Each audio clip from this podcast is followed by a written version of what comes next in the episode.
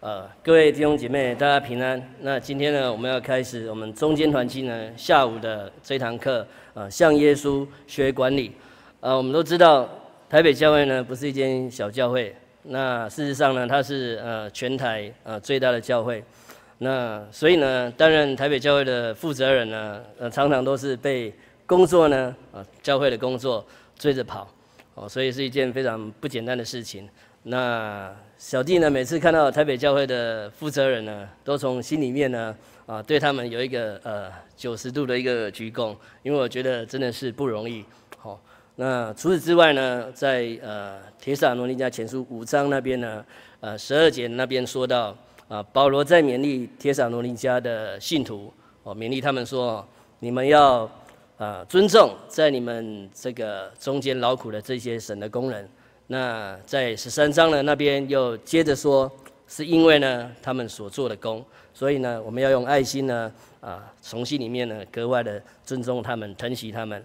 那今天呢啊文清执事呢啊他是台北教会的教牧，那当然呢啊台台北教会是在非常非常多的事情需要啊管理啊需要协助这样子。那今天从啊他的视野里面呢，我们邀请他来啊。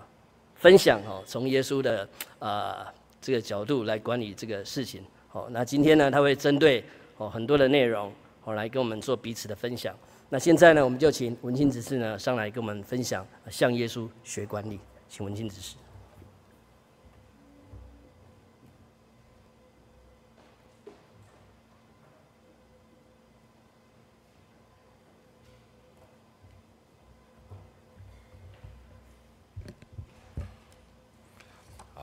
哈利亚，奉主耶稣基督圣名，在这一边做专题的，向主耶稣基督学管理的中间团契的课程。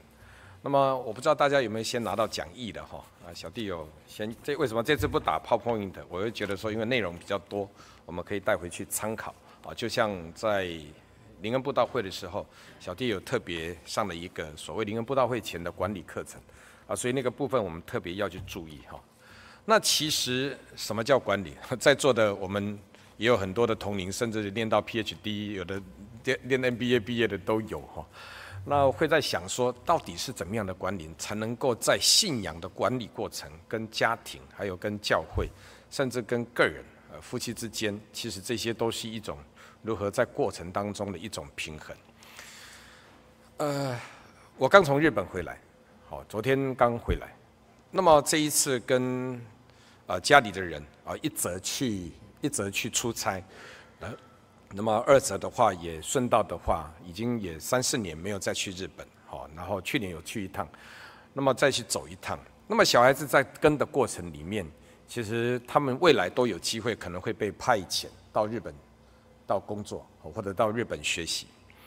其实，当他们觉得说我今天有这个意愿想到日本去的时候，小弟就跟他们讲了一个说法，就是说我们做任何一件事情，你千万不要只有空有想法，你如果做法没有配合的话，实际上这是不切实际的。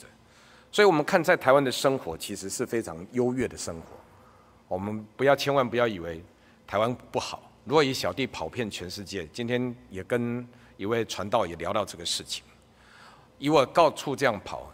台湾可能应该是我在接触的、曾经跑过的国家当中最方便的一个国家，从交通、出差，好，包含人员管理，所有的事情，好，所有的法法从法律的层面到哦这个所谓的社会层面来讲，是一个最好做的地方。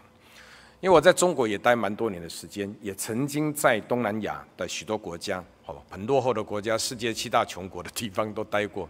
当我们要重新从零开始。提着一个皮包，啊，就到那个地方去，连英文都说不通，很多东西都是不通的。千万不要以为说我英文很厉害，我跟你讲，你就算会懂七国语言，到一个地方有时候用不上就是用不上。这个时候你怎么办？好，所以我们就是从圣经里面，其实主耶稣基督包含我们的箴言，好，包含诗篇里面，都带给我们非常多的一些所谓在管理学上的一些指导。所以当我们对圣经越熟之后，我们经常，其实小弟都有阅读的习惯，甚至以前自己每个月都还编预算，一定会到这个成品，到任何的书籍去，每个月我一定强迫自己买多少的书，要一定要看多少的书。所以这是我从很很小的时候就有的习惯。就算我一个月就一千块钱零用钱，我的十分之一奉献，我十分之一一定是买书。哦，所以大家可能很难理解，说我从小就是我认为说就是应该阅读，哦，就是应该阅读。但是阅读下来，结果尤其在管理书籍之后，我发现整个全世界管理书籍写的最好是哪一本？是这一本。可能大家很讶异，就是圣经。哦，整个在全世界所有的管理书籍当中，我认为写的最棒的其实是圣经。那我们今天从主向主耶稣学这个所谓管理的面向当中，我们来先从几个面向。呃，我在指导我自己公司的同仁，好，或者是所有新进员工，甚至对我的下一代，我常常跟他们提到，其实整个管理的一个概念，不外乎就是人事时地物。但是当你发生了一个状况，我们制造业经常讲是人机料法环。什么叫做人事时地物？所有的事情一定是从先从人开始的，所以包含发生的客诉情形的时候，也一样是人机料法环。那么同样的，我们从教会的一个管理的一个概念来看，从家庭的管理来看，常常出了问题，第一个出问题的，其实常常是人的问题，绝对是人的问题，哦，不外乎是人的问题。好，再来事，到底这件事情的发生为什么会这样？好，人事时。时，所以我们会看到，等一下我们逐步探讨下来，主耶稣也是在人事时地物上面，他经常的会去提点这些事情。再来发生的地点，为什么是在这个地方，不是在其他地方？再来是物，跟物有关的哦，会发生哪一些？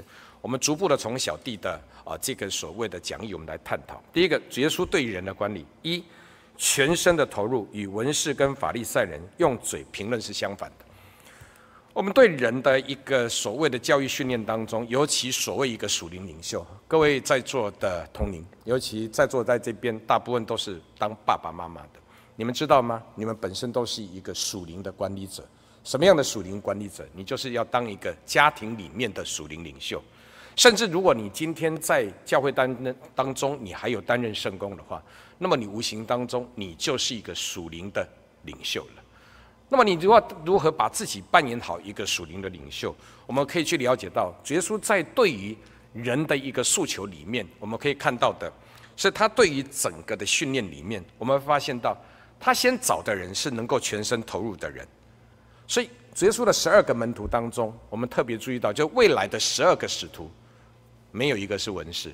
我们不知道大家有没有注意到，主耶稣找的第一批的工人，他的使徒里面没有一个是。文士出身的，打鱼的就占了几个了，四个人了，还有税吏，还有革命家，分瑞党那个就是当时的积极的那个所谓的革命家的，所以，我们从这当中我们可以看得到，主耶稣找的第一批的工人里面，没有一个是文士。为什么他不愿意去找文士？我们可以慢慢的去思考他。但是到了第二代的所谓的使徒的时候，也就是像保罗这样的出现，提摩提摩太的出现，提多的出现，亚波罗的出现。甚至圣经来讲啊，亚波罗是最能够讲解圣经的。如果按照当时挑选的七个所谓的执事，第一个就是要圣灵充满，第二个智慧充足，第三个要有好名声。其实这七个人当中，腓利的一个传讲道理，我们可以看到腓利的传道当中，他不是只有对，很显然的，他对于整个旧约圣经也对于整个圣经也是熟悉的。所以，我们必须要去了解到，神在挑选主耶稣在挑选的第一代的工人里面，他并没有先挑选文士。为什么？常常有时候这个文士背景出身的执行力太弱了，执行力太弱了。所以，神所挑选的主耶稣所挑选的第一个是怎么样？就如同保罗所讲，要有清洁的心、无伪的，好这个所谓的哦无亏的良心，还有无伪的信心，也就怎么样？这个人的存心如何？我们注意看，主耶稣挑选门徒，门徒竟然可以马上丢下来就跟随他了。所以我们可以看到得到的是什么？企图心都特别强。我们可以看到主耶稣挑的第一代工人里面，他企图心都特别强。所以神既然要把这个部分要去做所谓的一个跟传统的犹太教的一个冲突，他必须要去找一批人，这一批人是怎么样？企图心特别强的人。所以就是先找这一批企图相强的，所以他有清洁的心、无愧的良心、无伪的信心，这三大特质，保罗讲的这三大特质。第二个是动机，我在这里，请差遣我。我们可以看到彼得历史怎么样？哦，我们可以看到，哦，那个哦，那个这个所谓的，我们可以看到他所有的门徒发生一个状况的时候，他们在对于所有的事情的反应来讲，他们的执行力都相当强的。所以第二个我们可以看得到的，就是说他们的动机，为什么要跟随耶稣的动机，在刚开始的时候，他们可能不知道，他们知道他是弥赛亚，但是他们会以为说主耶稣基督是要建立在地面上的一个国度，犹太国度。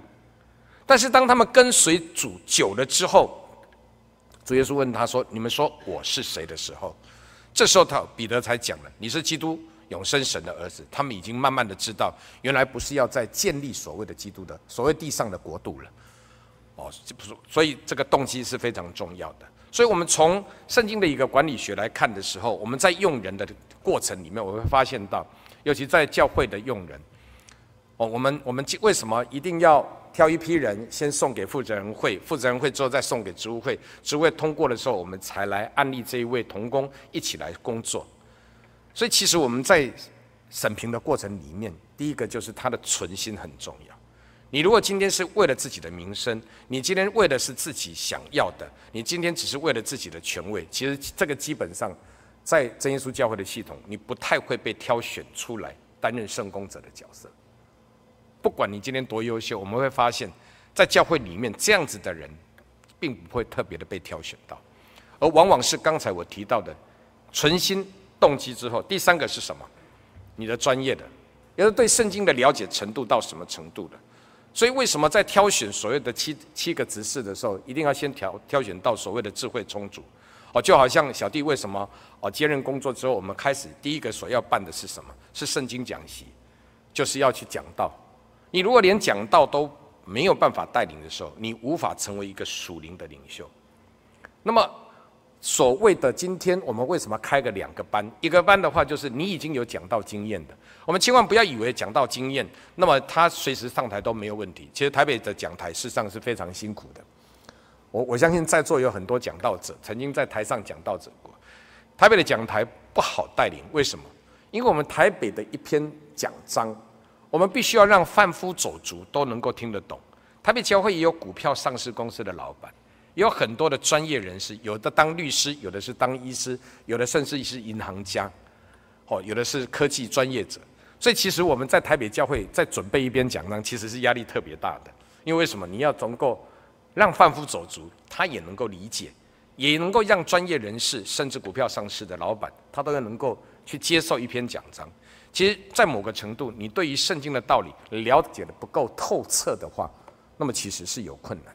所以，为什么真耶稣教会在三四十年前发现了这个状况，那么就会去想要把神学普及化，因此才有了第一届的所谓的大专班学生那个所谓的神训班，之后甚至创立了所谓的社会组的神训班。小弟在上个礼拜才签了两位，好，呃，姐妹刚好去报名所谓的社会组。那为什么要去参加神训班的，一定要经过职务会同意，才能够送到神学院去？也不是代表你报名这样就成功了。神学院他也要审验你这个人可不可以，他才愿意让你参加，能够进来我做这个所谓的神学教导与训练。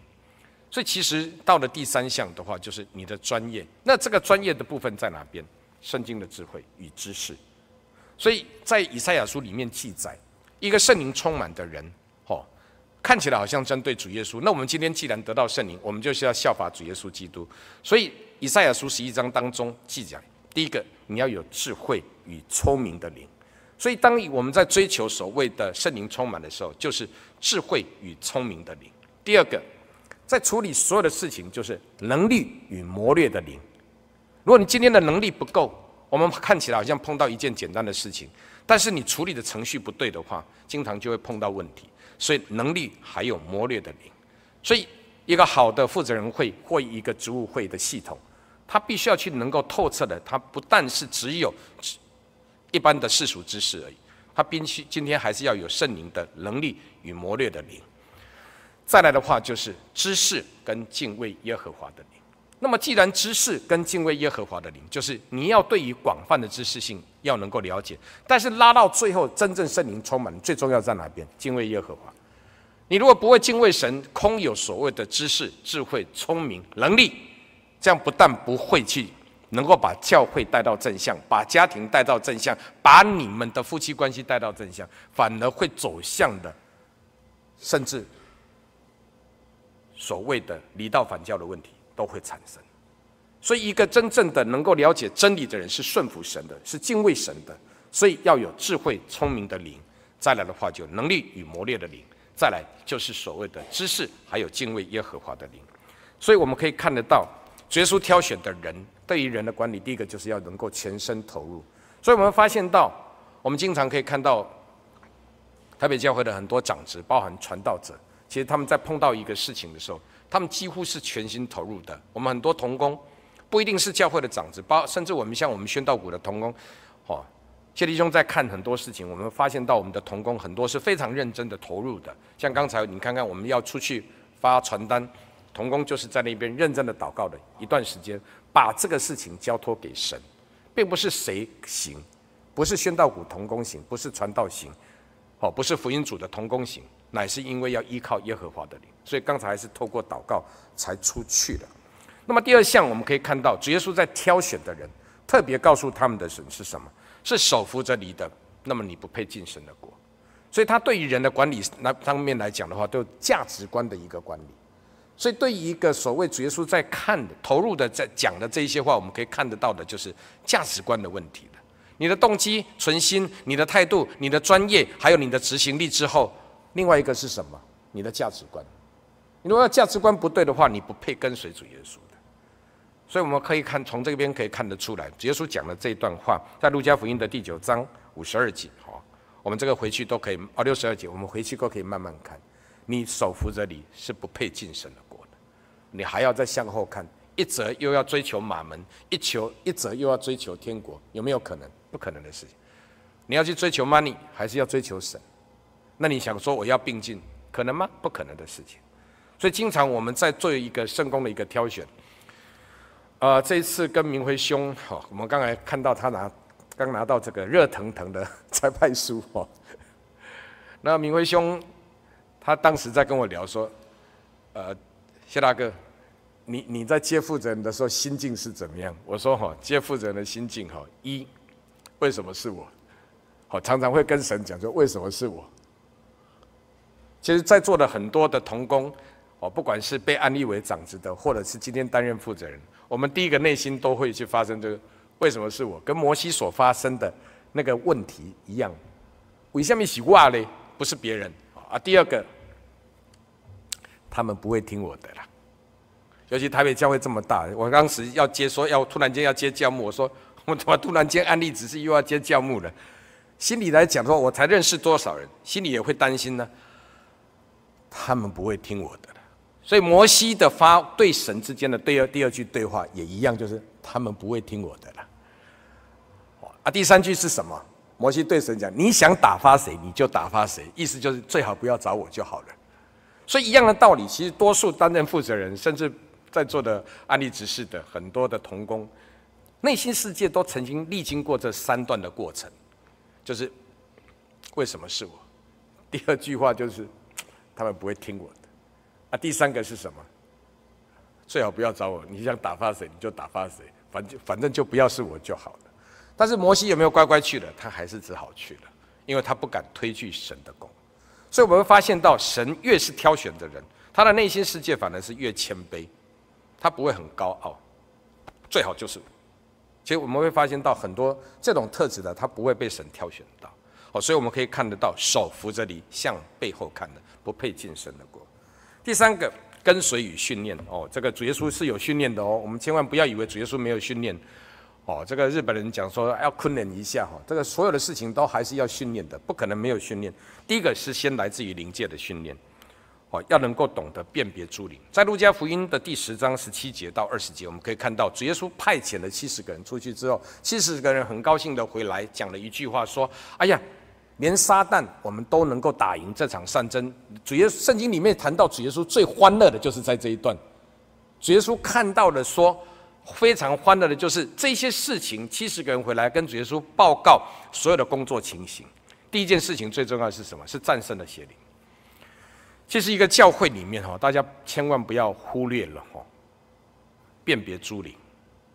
我们常常在按手祷告，我常以前也常跟哦詹执事，甚至跟郑国执事哦在座的几位长执，我们在聊过，一个教会当中如果不小心让邪灵入侵了或干扰了，就好像曾经我也呃特别的有一篇证道过，就是说邪灵的干扰它有三个三个层次，第一个就是它纯粹来干扰的，第二个它入侵了，第三个它附身了，有这三个层次。就好像犹大跟主耶稣沾吃了主耶稣沾了的饼之后，撒旦进入他的心，那个是入侵了。那我们看到格拉森的那个从坟塋里面出来的那个犯了邪的，那么撒旦有二两千只在他身上，后来跑出去了，那个叫附身。第三种就是干扰。所以其实我们越看到有一些童工，尤其被邪灵干扰了，他特别喜欢传福音。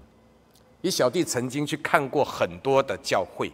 听到的特别喜欢去哈那个宣道谷的哈，我们注意看，往往常常圣灵都有问题。我在包含以前小弟曾经服侍过的教会，所以为什么说很多的童工一定要经过了所谓的负责人会、职务会的去了解之后，他适合了，我们才安排他工作。所以主耶稣的一个训练当中，第一个是灵界的训练。曾经有一个教会，曾经有个教会，因为彼此之间的冲突很大。冲突很大之后，就有一批人特别带去了什么查经的等等的，就不喜欢在教会里面啊，好像脱离了教会的主流一样。就后来发现那个教会，谢弟兄也不知道那个教会有这个状况啊。就我就去领会，领会之后，我刚好讲到提到说，很多人圣灵跑掉了，那个灵言都跑掉了，这个就变成纯音呐，也不是舌音的，也不是卷舌的音。所以其实我们不要看哈，我们在前面在按手祷告的时候。就算你已经有圣灵，我刚才在按手，我还是特别在注意听，你是不是还是继续是舌音或唇音，甚至变成喉音的，甚至你的根本，你你认为你自己得到圣灵，根本不是。所以我也曾经跟信美只是聊过一位慕道朋友，他自认为他有得到圣灵，但是我从来没有听过他的卷舌音，他根本不是圣灵。我们方以如传道也在坐在这边，我们就可以了解到，所以在灵界的辩证上面，我们可以看到主耶稣对于所谓的一个属灵领袖的一个训练非常重要，是要学习灵界的辩证。第二个，诫命律例典章的生活化的训练跟非形式主义好的一个对比，我们可以看得到，当在安息日的时候，主耶稣去冲破的就是法利赛主义，在法利赛在法利赛人的观点当中，他认为。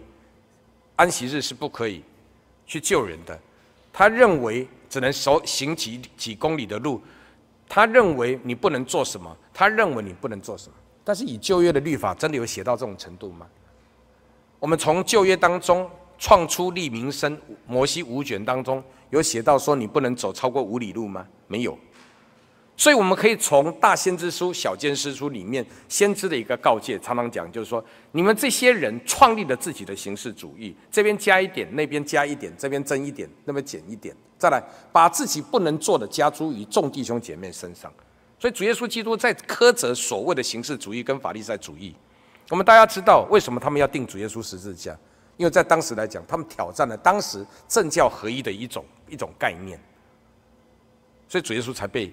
犹太人钉十字架的，他认为他们破坏了他们的诫命律例典章。但是主耶稣反而讲了一句话：“我来不是要破坏的，一点一滴都不能废去，反而是要成全律法的。”谁跟你讲？我说我是来是要废除律法的？不是的，耶稣的来是打破了所谓的形式主义。所以他今天教导众弟兄姐妹，教导他的门徒的，在训练当中是不会去变成拘泥在这个诫命律例典章。就好像我们职务会的讨论当中，在开会说今天总务工作特别多，我们台北的职务会感谢主，我们现在几乎不会浪费太多的时间在所谓的事务性工作，反而比较多的工作是在讨论什么？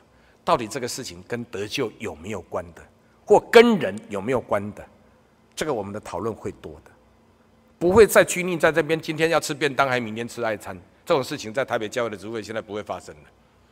已经不会再去讨论这个事情，所以我们必须要了解到，哦，在主耶稣的一个所谓的训练当中，诫命律例典章重不重要？重要，但是它不可以变拘泥于变成一个形式主义或者是法利赛主义的一个观点里面的。好，那我们等一下会可以从其他的事跟地当中，我们再一起再来谈这个部分。第三个是讲道的训练，千万不要以为主耶稣没有去训练他们讲道，有啊，怎么会没有训练他们？登山宝训不是吗？主耶稣在讲的比喻不是吗？当主耶稣任何一篇的讲道，无形中你听了之后，这个就是你自己被训练的。所以，当彼得得到圣灵之后的第一篇讲章，三千个人受洗。其实我们在看有没有特别感动，没有呢。但是又竟然有办法感动三千个人受洗，为什么？有圣灵的作用、力量在里面。但是主耶稣对于这个所谓的讲道的训练是经常存在的。所以，我们对于我们自己一个人哈，在灵界上，我们在属灵的凌晨上要能够提升的话，你必须要经常自己有机会讲习会或任何的这种你要参加。谢弟兄，非要不是今天担任教会负责人的工作，其实我非常喜欢参加，尤其圣经的讲习会、讲道聚会等等这些，因为无形中你自己才会被训练。你如果没有被训练的话，你无法完整的知道所有东西的那种面相。我们经常很容易就就看到单一面相而已。但主耶稣在教导的过程当中，今天在为什么在山上讲到？我们等一下会讲到地的问题。主耶稣第一个破除的形式主义，就是谁跟你讲要今天敬拜神，就一定要到会堂里面来，一定到圣殿里面才是所谓的敬拜神。什么地方才叫做教会？我们这次开会，主会开会，也有提到类似的问题。这一定要到教会来。我说什么地方叫教会？你的家三个人聚集在一起，奉主耶稣基督圣名开始聚会，这个就教会。这个地方叫会堂。当我们今天为什么习惯简称会堂为教会？是因为众人都在这边。刚才傅杰站上来，奉耶稣基督圣名开始我们今天中间团契的聚会，这个就是教会。所以主耶稣破除了这样的一个形式主义，所以他在山上讲道，他在船上讲道，他今天可以到人的家里讲道，他不会再只有一定要到圣殿里面去，或一定要到会堂里面。大家要知道，犹太教是有一固定的会堂的。所以主耶稣破除了这些形式的一个主义，所以主耶稣在讲道的训练上来讲，无形中也教导众人。这个以前小弟在东园教会的时候，常常讲说传福音要怎么传福音。其实我有时候很想，这要是有拉带着两个拉着小提琴的哈，带个一个箱子，我们可以到那个台北商业大学门口，直接就放在那边，只是怕不知道会不会赶而已啦哈。小提琴就拉了下去，众人拉拉了过来，就在那边。天国近了，你们要悔改。讲我们的那个什么，我们的那个福音宣传传单就在那边发。他不一定会听到，因为我的讲道他会靠近过来，但是他会听到小提琴的声音，他会过来。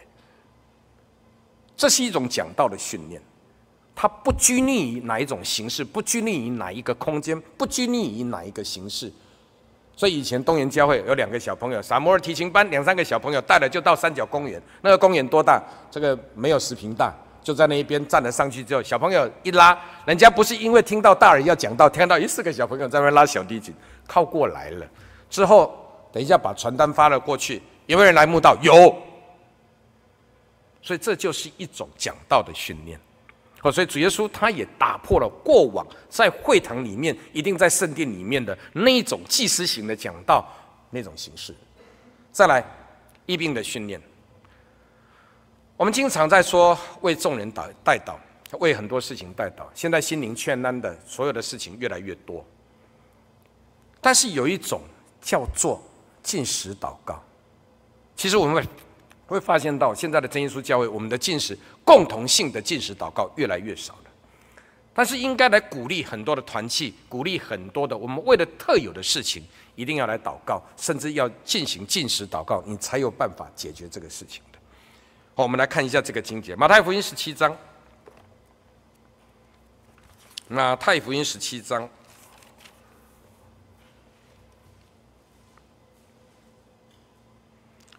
我们请看十四节。十四节，耶稣和门徒到了众人那里，有一个人来见耶稣，跪下说：“主啊，怜悯我的儿子。”当今天突然间有一个人跑到真耶稣教会、台北教会来，看着我们讲说。你们能不能怜悯我的儿子？能不能今天因为他犯邪，能够来拯救我的孩子？今天因为他生病的，能够来拯救他？但我们可以看到，在整个医病的一个赶赶鬼的过程当中，我们可以看到主说，这个不幸的世代等等这一些，有一些非常严重的疾病或一些特别赶不出去的鬼，你今天没有透过进食祷告是没有用的。再来，在座的我听到也有很多的当爸爸妈妈的，为了他的儿女，一直祷告都没有用，到最后只好进食祷告。那么进食祷告祷告的结果有没有得到了？神就出手了。也很奇妙的，小朋友就乖了。神就是出手了，神的灵就是出手。所以，其实，在神的一个训练当中，我们看到整个的管理学里面，我们可以看得到，主耶稣对人的管理最后一个训练是医病的一个训练。那么，这个训练当中最重要的一个功力就是什么？祷告，尤其是进食祷告。那我们也可以从路加福音经常看到主耶稣退到旷野，主耶稣退到山上。尤其在他行了更大的神迹的时候，他五饼两鱼的事情发生了，哪一个大的神迹发生了？当众人要来拥护他做什么时候，他就退到山上，退到旷野去祷告了。再来，我们看第二大项，主耶稣对事的管理。我们会忽然间发现，哈，怎么会突然间神主耶稣会去提了一个不义管家的一个例子？主耶稣讲，光明之子在处理事情的时候，常常就是不够漂亮。不够漂亮。我举一个例子哈，有个教会，原本跟一个公立的单位在一起，哦，那以前这个教会没有停车场，啊，所以就经常，后来就有比较好的负责人，比较会沟通的负责人，就去跟这个单位保持一个良性沟通，良性沟通，哦，啊，只要他教会里面要举办所有的婚丧喜庆的事情，啊，打个招呼，人家那个单位的主管就很高兴，说 OK 了，没关系，就借你们。好停车了哦，那么教会的负责人在那段时间相处比较好的时候，偶尔哦买一个小礼物，然后去管理员哦，或者是那个，这样是不义的管家还是有义的管家？你用教会的钱去买的小礼物，然后去送了给人家，对还是不对？好啦，有一任的负责人上来了，结果他们刚好这个单位整个所有的呃那个什么建筑物全部改建。啊，改建的关系是不是就没会议室嘛？就跑来跟这个新任的夫人讲：“哎呦，不好意思，跟你们借一下会议室哈，我们开个会。我们教会是圣洁的，不可以办任何的庸俗的活动，不借他。他从今以后那个教那个单位也不借你们教会的。所以不义的管家比较聪明，还是有义的管家比较聪明？所以在我们在做教会的所有的管理工作的时候，我们必须要去注意，包含人的管理都一样。”你保持一个很好的良性互动，跟你说，今天教会这个是圣洁的地方，神圣的地方，怎么可以借给你们啊？你图书室借他不可以吗？会议室借他不可以吗？我又不是把大会堂借给他开会，对不对？我们在举行所谓典礼性的地方，我不借给你，我们把一个空间给他，给借给他开个会。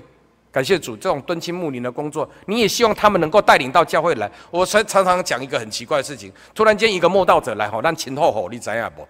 啊，常常认识的人来吼，规定一堆的啦，这个就叫形式主义。所以，我们教会当中，我们要必须要，主耶稣为什么去提了这个不义管家的例子，在教导我们，光明之子常常有时候在坚持一些莫名的原则，听起来好像是对的，但其实对于一个圣工的发展，事实上是很大的问题的。我现在讲的是真实的例子，结果这个后来这个单位从今以后再不借这个教会，这个教会到现在很麻烦。因为旁边根本就没有停车场，连想要去租都没得租。从今以后，人家再也不借给你。所以我们必须要去了解到，所以前几任的负责人他就保持好的互动，就碰到这任的负责人，我要坚持教会就是圣洁的，不可以给任何外人用，挂了。所以有时候我们在看主耶稣为什么去提起的这个不义的管家，再来葡萄园的这个例子来告诉我们。我们曾经碰到一个童工了哈。当我们在挑选一个负责人的时候，只会通过是案例的另外一个童工担任负责人。结果这个童工跑来跟谢弟兄跳脚，我资历比较深，我今天服务的经验比较够，我今天也服侍的比较多，为什么案例的是他不是我？像不像在葡萄园里面？我六点就进来了，为什么你找了一个哈下午三点进来的？我们必须要了解，主耶稣在提这个葡萄园的例子，就是要告诉你，在后的反要在前，在前的有时候反而会跑到后面去的。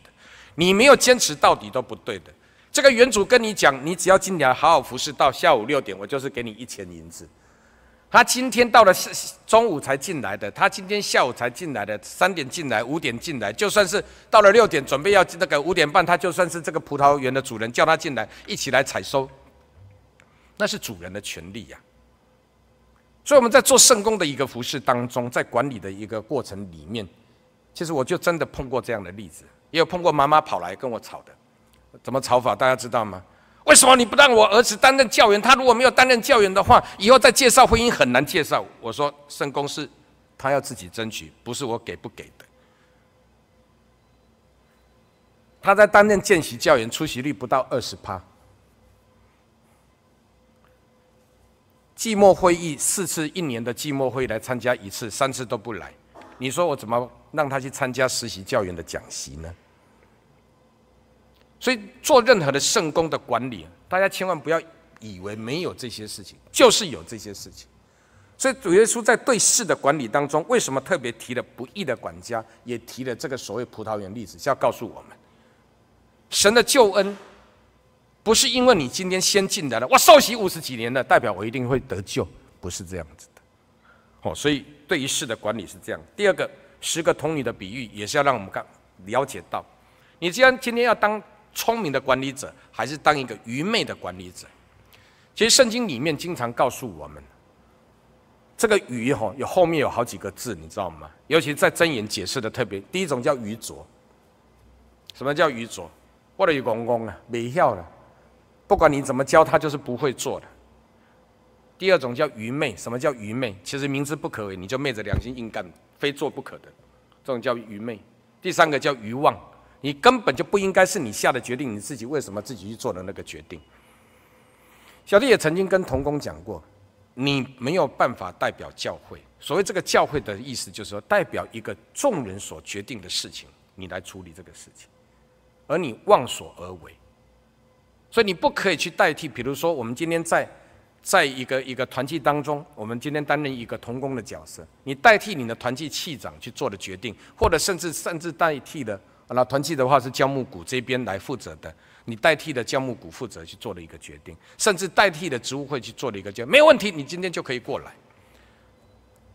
我也曾经碰过，上次不是我们来了一个，来了一个慕道者，结果在那边扯了老半天，后来我们一位弟兄协助我，才赶快请警察把他后来那个小姐请走。我也曾经在上呃上上礼拜才碰到啊，哎。请问一下，你们这个教会可不可以吃饭？可以啊，但是你要来听到啊。真 的你你突然间进来，你说要吃饭，我不可以给你吃饭了。你如果早上有来听到，我愿意给你吃饭了。还有一个跑进来说我要学中文的，我说教会是来找神的地方，不是来学中文的地方。还有碰到上次那个小姐说我是来找异性的，我说教会是来找神的，不是来找异性的。你要先找神，不是来找异性的。所以，我们今天在要当一个聪明的管家，我们出去传福音给人家。当我们传福音的过程当中，有人跟你讲说：“我可不可以去教会认识异性？”当然，你来这边就会认识异性的。但是你是要来找神，是来找福音的，不是来找异性的。所以，我们今天要当一个聪明的管家，在做任何事情的时候，有一些事情要弄清楚。要当那十个聪五个聪明的童女，不要当那五个愚昧的童女。我们不要成为一个愚拙人，要更注意，不要变成一个愚昧人。甚至要更注意，不要变成一个愚妄人。有很多人在教会的圣工当中，在服侍，我说了算，这个很糟糕的事情。所以我们在教会当中，在服侍的过程里面，这个都是要特别注意的，都是要特别注意的。所以主耶稣对于事的管理不是没有指导的。所以当这个愚昧五个愚昧的童女要跟这个五个聪明的童女说：“你把油借给我，我自己都不搞，我和你闹可怜的代志。”所以我们必须要去注意这个事情。再来。主耶稣以事喻理的事情特别强大哦，马大这个因材施教，但是我们千万也不要以为马大就是不好啊。这个主耶稣在管理的过程当中，我们可以看到，在主耶稣行的所有的神迹，他所有的行迹的过程当中，有出现了很多的女人。其实女人对于信仰的追求是超越男人的，所以我们常常看到，你看这个真耶稣教会的台北教会。两排半还要让半排给姐妹，因为姐妹对于信仰的执着度是比较高的，所以我们看得到玛利亚的顺服。这个玛利亚是主耶稣基督的母亲，玛利亚的顺服。我们也看到了马大的服侍，千万不要去忽略了，以为马大的服侍是不需要的。台北教会，当我们在这边坐着听道理，有没有马一群马大在地下室在服侍着我们？所以跟你讲说，马大的服侍就不需要。只是在这个对比的过程当中，在这个所谓的时空的对比当中，哪一个是孰轻，哪一个是孰重，所以才会必须要变成是轮流的。但是我曾经碰到一个谢弟兄，曾经碰到一个弟兄，他打死都不上来聚会，整天都跟我讲，我在教会的事情很忙。我说你这样的话，你至少让你三个月你都不要做任何事情，你乖乖来听道理。你认为他坐得住吗？他还是坐不住，因为为什么？无代志，家己都要找代志做。其实小弟要讲，这个叫愚妄人。你为什么不好好的坐在这边听道理？每次到了安息日，反而就是自己都没事找事做，好像到处地方都是他的事情。有没有这样的弟兄姐妹？真的就是有。尤其灵恩布道会的时候，所以其实有时候我们到了中午休息时间，在那边喝咖啡喝茶的时候，我会到楼下去到那边再要赶羊群哦，祷告了，请大家上去哦，还是要赶一下羊妹妹的。请大家注意，主耶稣这个时候，你们已经当完马大的部分，现在准备去当玛利亚的。所以玛利亚的听到跟学到是值得我们学习。所以这几位所有的女性，我们都必须要慢慢再来。撒玛利亚妇人的这个认罪跟她的追求，其实主耶稣他不停的去碰，把这些例子我们记载在圣经里面，我们可以看到主对于所有不同的女性。和不同的人，他是因材在施教。对于一件事情的发生来讲，他都可以把它变成是一个非常重要。再来，为了他的女儿求治病的这个妇人，主说：“这个怎么可以把那个饼干给我给儿女要吃的饼干丢给狗吃呢？”你看，他还故意把它侮辱成这样。但这个妇人怎么讲？主啊，是的，但是狗也吃主人从桌上掉下来的碎渣。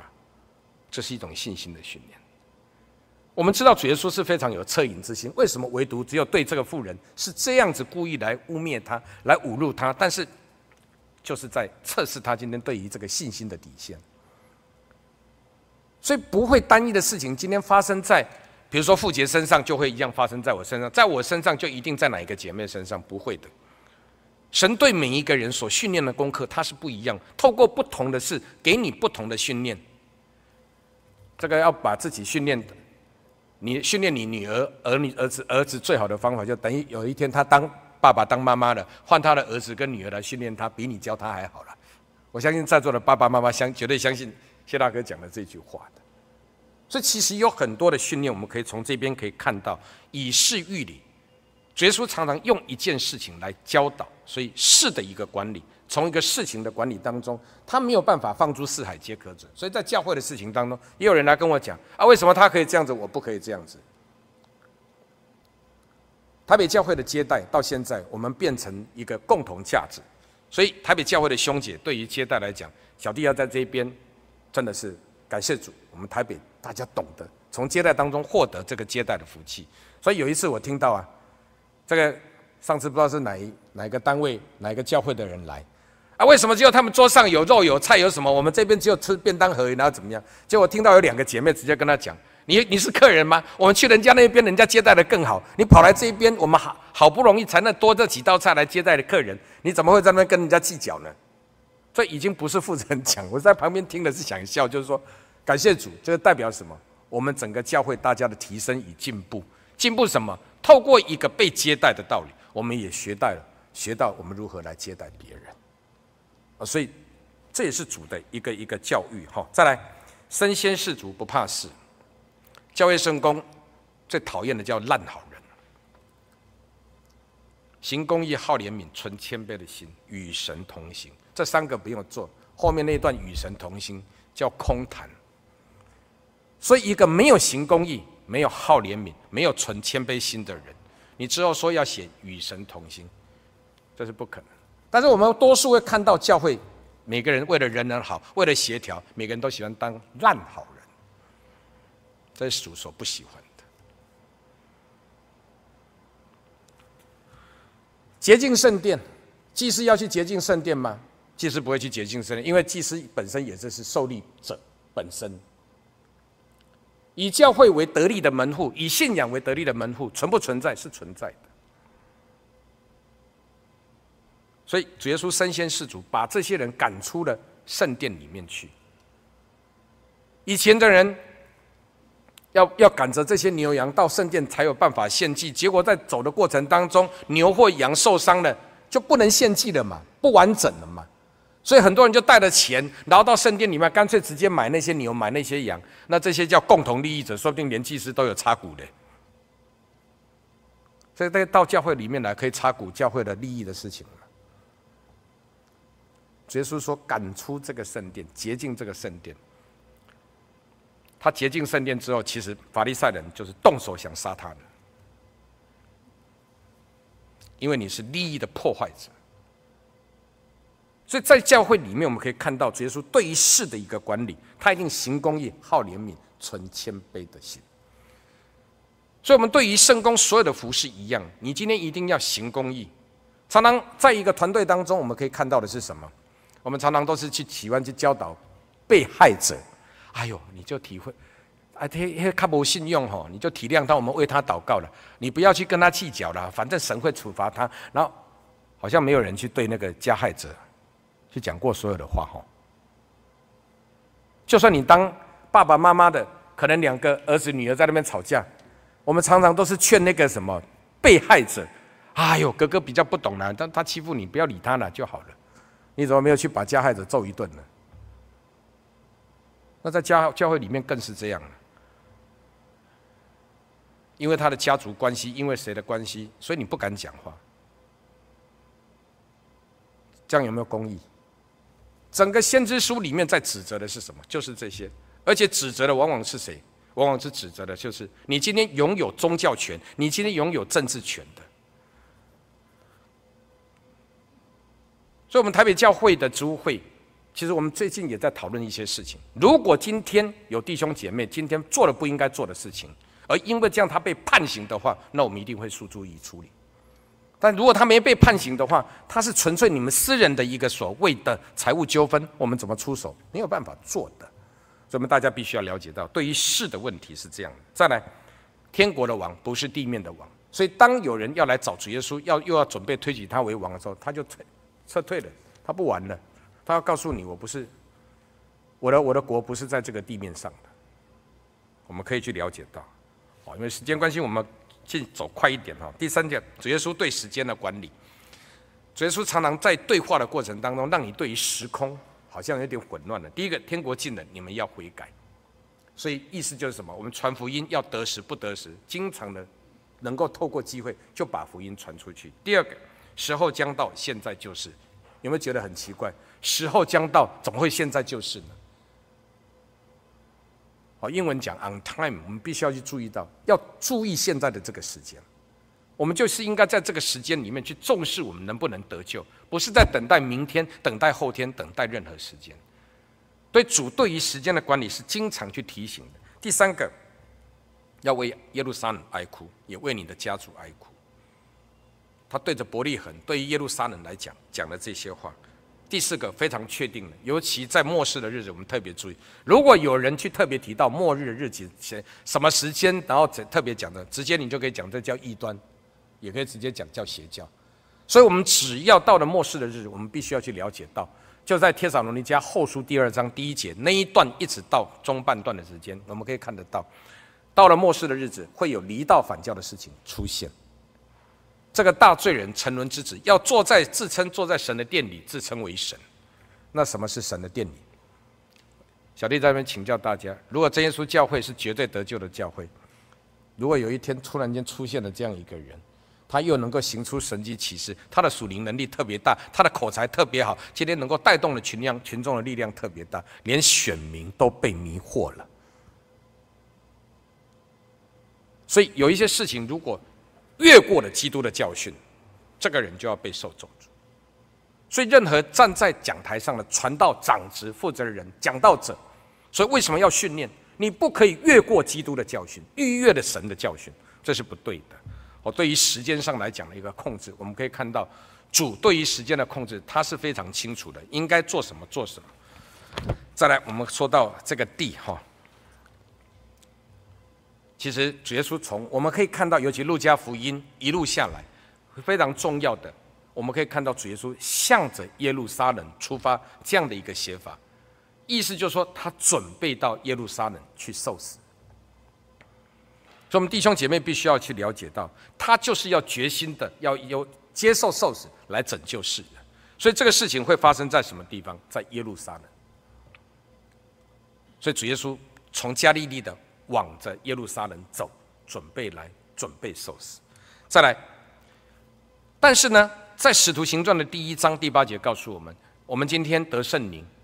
我们的福音一样，从耶路撒冷、撒玛利亚直到地极，传讲他的见证。所以，他并不是没有对于地的一个指导。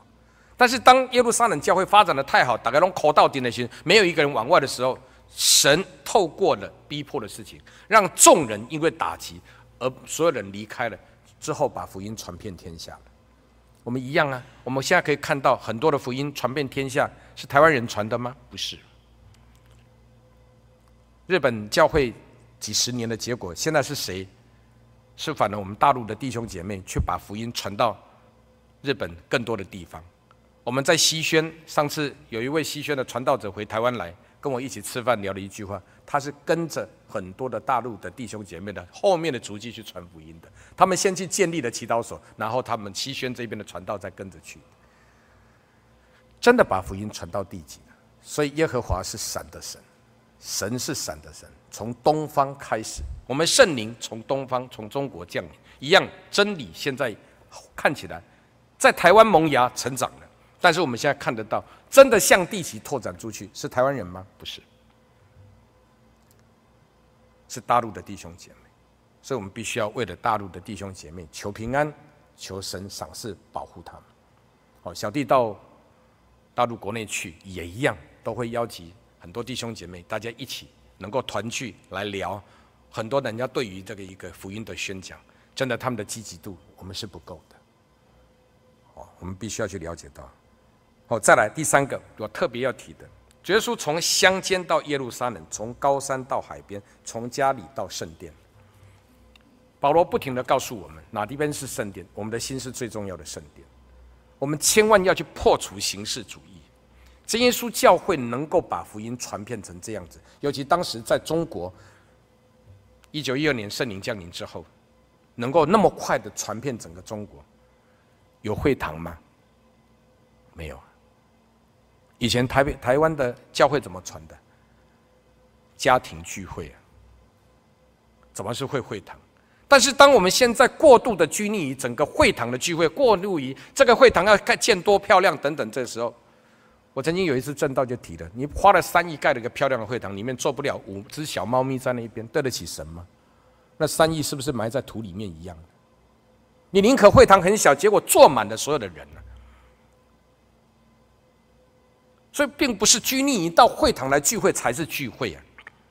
如果你自己的家从来没有建立家庭祭坛，才是对不起神的。我们可以看到《圣经使徒行传》里面记载，主耶稣也到谁的家里？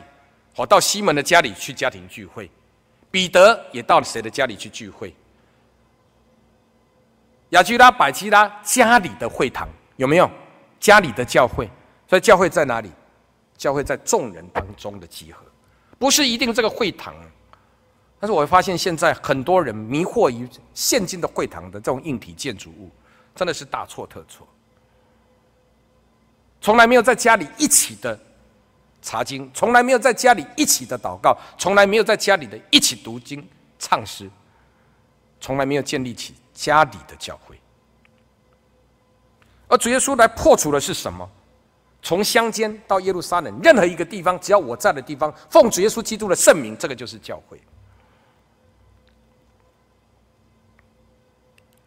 但是我们常常拘泥于在哪边哦，没有在哪边聚会就不行，在哪边就是不可以。大家知道吗？谢弟兄曾经去哪一个地方？我也不方便讲在哪边。那个托卡那边哈，还有水的声音，唰唰唰唰。我坐的椅子很低，你知道吗？三十几个人，三十五个人，慕道者有二十个，全部是大学生。有没有因为这样子福音没有传？我告诉大家，二十个人当中有七个得圣灵的。他来真耶稣教会这样的家庭聚会，已经有七个人得圣灵了。会不会因为这样得不到圣灵？一定要这么漂亮的会堂，跪在这边传道长子按手还不好得圣灵嘞？就一群大学生学青们，大家在一起三十几个人，十几个教会的弟兄姐妹，结果到弄到最后，慕道者比比自己教会的弟兄姐妹还多。然后在住住在那种环境当中，礼拜五大家全部大学生全部都在一起，到了安息日一起的祷告、读经、聚会，因为教会都离好远，光是坐公车要坐六个六个小时，哎，没钱去坐去去包车干什么？所以大家就在那边一起聚会，礼拜五晚上在那边聚会，睡的地方我脚踩下去还有水声，他有没有办法想象这样的空间？二十个慕道者，已经七个得圣灵。我在那边听，真的得到圣灵。所以，我们弟兄姐妹必须要了解到，我们不是拘泥在漂亮的会堂，会堂再漂亮，而心里的圣殿没有建立起来；会堂再漂亮，你家里的圣殿没有建立起来；会堂再漂亮，你整个家族的家庭祭坛没有建立起来。实际上来讲，你的家没有教会。实际上，我们的大家庭的教会不是这样，乃是我们众人一起在这边。奉主耶稣基督的圣名来查考，这个才是真正的教会。再来，主耶稣对于物的管理，哈，神的物归给神，该撒的物归给该撒。今天在投票，愿你的国降临，如同在天上一样，在地面上如同在天上一。神的国不在地面上，所以我们基督徒，有人问我说：“诶，谢谢大哥，你要投给谁？”我说：“我是基督徒，哈。”我追求的是信仰的自自由，这才是最重要的。所以，我们必须要了解到，愿你的旨意行在地上，如同行在天上。所以，该撒的物归给该撒，神的物归给神。这是我的回答。第二个，缴税给国家，对不对？所以我到世界任何一个国家，一定缴税，一定要法尊的问题一定要遵守。真耶稣教会台湾总会，我们正式的成立，我们是财团法人。所以财团法人要遵守，第一个是法理，再来是情。对外我们只能这样子。所以我们在操作很多事情，不要因陋就简，欧别个正规。我们在座的也有很有有很对于法法律非常清楚的人，甚至还有律师也坐在底下。财团法人有财团法人的规矩规则的，还有他的法律条文的，不是你可以随随便便的。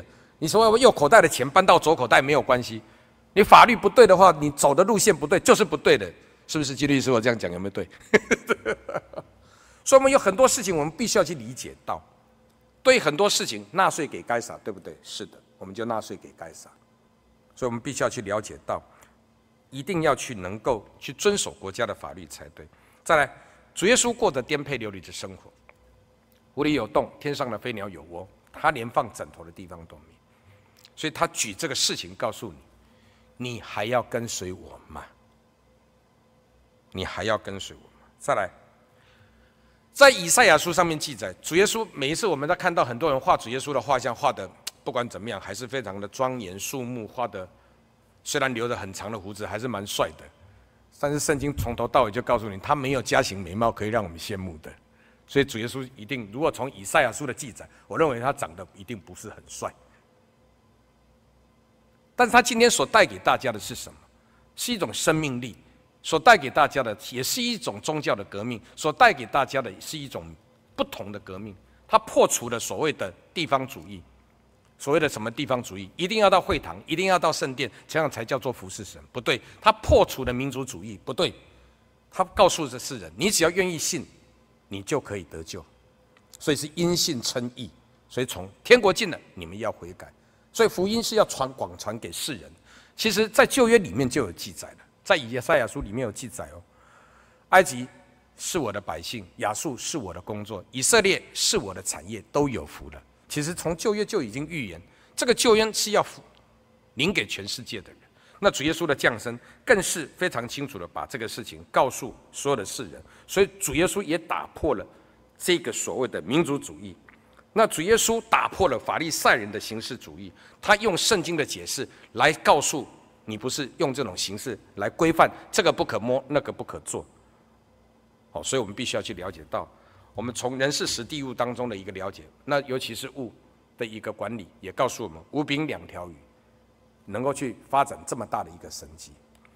我刚才中午的时间跟我们的出纳在那边聊这个事情，就这样。很多教会的钱是人家寡妇奉献的两个小钱，我们该省的时候是一定要省的，但是如果关系到的是众人，我们众弟兄姐妹的福利，那么这些就是不应该省的。我们关系到的是宣道的福音，关系到的是牧养的，关系到的是周济贫穷的，关系到的是牧养众人的，这种钱是不可以省的。但是呢，对于所有其他的部分，该不该省是应该省的。哦，所以弟兄姐妹，我们必须要了解到，让每一位奉献的弟兄姐妹，五饼两鱼的奉献，让他不但可以分给五千个人，还可以收起来有十二个篮子。在座的弟兄姐妹，谢弟兄常常一个月我都要盖几次的应收跟应付，我们奉献的收入跟我们应该付出去的，我每盖一次都是心里莫大的一个感谢，众弟兄姐妹的一个捐献。但这些事情，我们心里会更大的感受，要好好的管理这笔的钱财。对于软弱的，我们要去周济；对于当用的，就一定要用。只要跟宣牧有关的东西，我们一定要去处理。对于只要是让用在众弟兄姐妹身上的，我们一定要去处理，不可以去吝惜。但是其他的钱绝对不可以乱花，尤其就乱七八糟还用了主耶稣的钱来让你自己得利的，更是糟糕。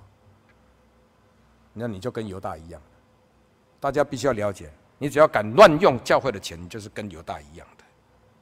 所以很多事情我们必须要了解到，主耶稣对于人事实地物这样子的一个管理，它是存在的。好，稍微占用大家一点时间，就我们接下来就把时间一样交给我们的团契气长，好，来带领大家。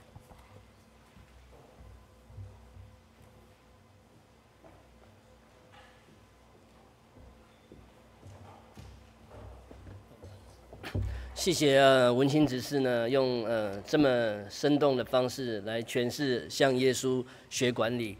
那我们谢谢呃文清执事。